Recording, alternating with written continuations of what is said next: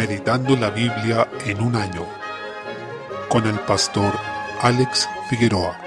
Día 3, mes 10. Libro del profeta Jeremías. El nombre Jeremías quiere decir Jehová establece o Jehová señala. Se trata de un profeta que venía de una familia sacerdotal y que comenzó su ministerio cerca del año 627 a.C., predicando durante 40 o 50 años, por lo que fue un profeta durante el reinado de varios reyes y durante parte de la cautividad en Babilonia. Este libro nos sigue un relato cronológico, por lo que hay que tener cuidado al momento de leerlo. Tiene como tema el juicio contra Judá por quebrantar el pacto y la restauración que el Señor promete, exhortando al arrepentimiento y también llamando a confiar en el Señor como única esperanza de salvación. Este el más largo de los libros proféticos. Contiene poesía, prosa, sermones, visiones y pasajes biográficos. Nos muestra que el ministerio de Jeremías fue bastante difícil, ya que tuvo que predicar a un pueblo que no le escuchó, cuestión que Dios le anunció desde el momento en que lo llamó. Se enfrentó a falsos profetas que anunciaban la paz en tiempos en que el Señor había decretado juicio. Pese a esto, perseveró incluso cuando ello significaba que nadie más escucharía. Jeremías sigue la característica de la era profética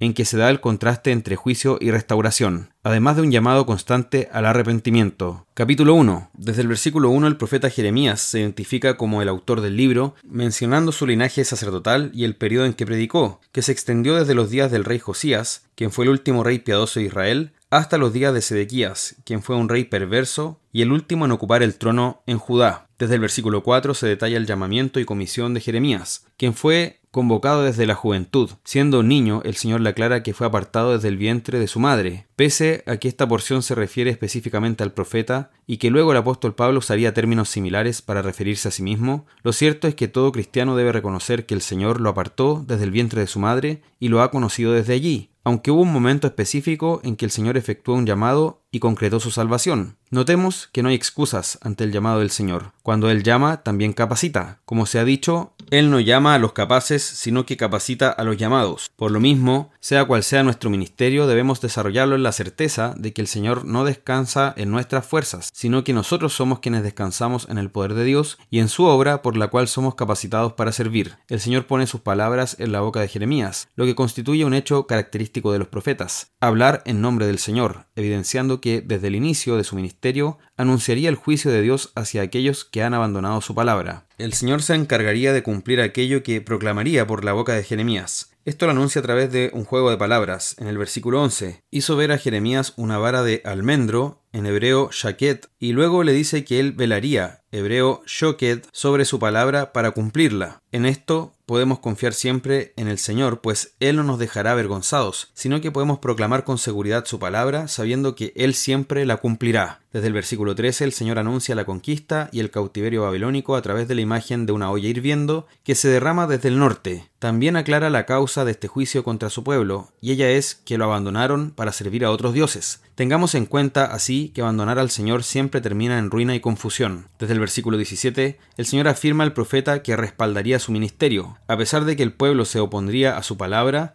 él no debía temer, pues aunque todos los hombres estuvieran en su contra, el Señor estaría en su favor. Ese también es el llamado a andar por fe para nosotros hoy. Capítulo 2, desde el versículo 1. En este capítulo el profeta comienza a declarar más profundamente la apostasía y el juicio del Señor contra Israel. Pese a que Él los rescató de Egipto por pura gracia, los condujo y los guardó durante el camino y les dio la tierra de Canaán, este pueblo lo abandonó. Sus pastores y sacerdotes, quienes debían llevarlos al Señor, los condujeron a la apostasía. Siendo la única nación que tenía el Dios verdadero, lo cambiaron por dioses falsos, algo que no se ve ni en las naciones paganas. Es decir, el Señor acusa a su pueblo de que incluso los idólatras son más fieles a sus dioses falsos de lo que Israel era fiel al Dios vivo y verdadero. Por esta razón el Señor llama a toda la creación a horrorizarse ante estos hechos tan terribles y anuncia su juicio que sería derramado sobre este pueblo rebelde. En medio de esta acusación señala que el pueblo de Judá ha cometido dos males. Dejaron al Señor y cavaron para sí cisternas rotas, es decir, abandonaron la única fuente de vida eterna y de todo bien, y a ese pecado sumaron el que intentaron buscar el agua de vida en otro lugar, lo cual solo les traería ruina. Estos dos males van de la mano en quienes se apartan del Señor. Lo cierto es que no podemos dejar de adorar porque hemos sido creados para esto. O adoramos al Dios verdadero o adoraremos alguna cosa creada en su lugar. Desde el versículo 14 se expresan las terribles consecuencias de abandonar al Señor, que se manifiestan en dispersión y cautividad para este pueblo. Ante esto, el Señor anuncia que aquellos que se apartan de Él terminarán concluyendo que es amargo dejar al Señor y que nunca habrá bien fuera de Él. Desde el versículo 20, el Señor denuncia la ingratitud y prostitución espiritual de Israel. Esta figura es común en el profeta Jeremías, así como en otros profetas, quienes describen la idolatría del pueblo como prostitución, adulterio y promiscuidad espiritual. Ante esto, no hay medios humanos, terrenales ni naturales que puedan limpiar el pecado de este pueblo, ni ningún otro pecado. Versículo 22. La única forma de limpiar el pecado es la expiación, particularmente la expiación que Cristo haría, su sacrificio hecho una vez para siempre, ya que, como señala más adelante Hebreos capítulo 9, la sangre de los animales tampoco podía limpiar el pecado, evidenciando con esto la necesidad de la obra de Cristo. Desde el versículo 26 advierte que la casa de Israel, sus príncipes y líderes, se avergonzarían cuando vieran la insensatez de su idolatría, la misma que los llevó incluso a matar a profetas que les envió el Señor. Versículo 30. Quienes confían en sus ídolos siempre serán avergonzados, pues sus falsos dioses nunca podrán salvarlos, y cuando llegue el juicio el Señor no los escuchará. Salmo 75. En este salmo apreciamos cómo el Señor es exaltado como juez. Desde el versículo 1, los impíos e insensatos se comportan con soberbia, son altaneros, porque no creen que su conducta desviada tenga consecuencias. No creen que hay un juez justo que juzgará la tierra, por tanto su maldad se relaciona con su incredulidad, y por eso el Señor aquí les notifica que su juicio no tardará contra ellos, llamándolos al arrepentimiento. Desde el versículo 7 dice, Mas Dios es el juez, a este humilla y a aquel enaltece. Él juzgará al impío y exaltará al justo. Aun cuando veamos que esto no es así por momentos, aun cuando algunos se jactan de su poder o de su situación actual, el Señor es quien finalmente tiene la última palabra. Él juzgará rectamente y eso lo hará en el tiempo en que Él señale. Nadie podrá resistir su voluntad. Desde el versículo 9, por tanto, ese debe ser nuestro consuelo y en ese sentido esto nos debe disuadir de buscar una venganza personal o de amargarnos cuando vemos que las cosas no resultan como quisiéramos. Por el contrario, debemos alabar al Señor por su justicia, mientras esperamos que ejecute su juicio, confiando en que así será. En esto debemos recordar que Jesús será quien juzgará a todo hombre, porque el Padre a nadie juzga, sino que todo el juicio dio al Hijo, para que todos honren al Hijo como honran al Padre. El que no honra al Hijo no honra al Padre que le envió. Juan 5, 22 al 23. Proverbios capítulo 24, versículos 17 al 18. Cuando nuestro enemigo caiga, no debemos alegrarnos ni tener una reacción orgullosa, sino considerar que nuestro enemigo ha caído delante del Señor y que nosotros no somos mejores que ellos. Es más, merecemos la condenación por nuestro pecado. Si nuestro enemigo cae y nos alegramos con soberbia, el Señor puede mirar esto con desagrado y apartar sobre él su enojo. Versículo 19 y 20. Nos llama también a no entrometernos con los malignos, los impíos, ni a tener envidia de ellos sabiendo que caminan con seguridad hacia la ruina, mientras que los que esperan en el Señor les aguarda gloria y salvación. La envidia hacia los impíos es un tema recurrente en los libros de sabiduría, y se basa en la reacción natural de no entender por qué a los impíos suele irles bien mientras los justos sufren. En este escenario, debemos esperar en el Señor y andar por la fe, sabiendo que Él hará justicia a su debido tiempo, exaltando a su pueblo y juzgando a sus enemigos. Filipenses capítulo 4. El apóstol hace un llamado a estar firmes en el Señor. Relata acerca de dos hermanas, Evodia y Sintique, quienes habían sido sus colaboradoras y combatieron con él en el Evangelio. Estaban viviendo un conflicto entre ellas, por lo que pide a un par de hermanos, Clemente y otro hermano del que no conocemos su nombre, pero es quien recibió esta carta originalmente, que ayuden en la reconciliación de estas hermanas. Los conflictos personales llegan a ser un tema de la Iglesia cuando no se resuelven. No hay arrepentimiento ni reconciliación. También nos llama a alegrarnos en el Señor, lo que es sumamente significativo, ya que el apóstol está escribiendo mientras tiene cadenas en sus muñecas y tobillos. Él estaba preso, pero escribe a los que estaban libres, que se regocijen en el Señor siempre, enfatizando en que esa debe ser su actitud. También su gentileza debe ser conocida de todos los hombres, sabiendo que el Señor viene. Además les hace un llamado a no estar afanosos, preocupados o angustiados por nada, sino llevar todo al Señor en oración, con acción de gracias. La paz de Dios, que sobrepasa todo entendimiento,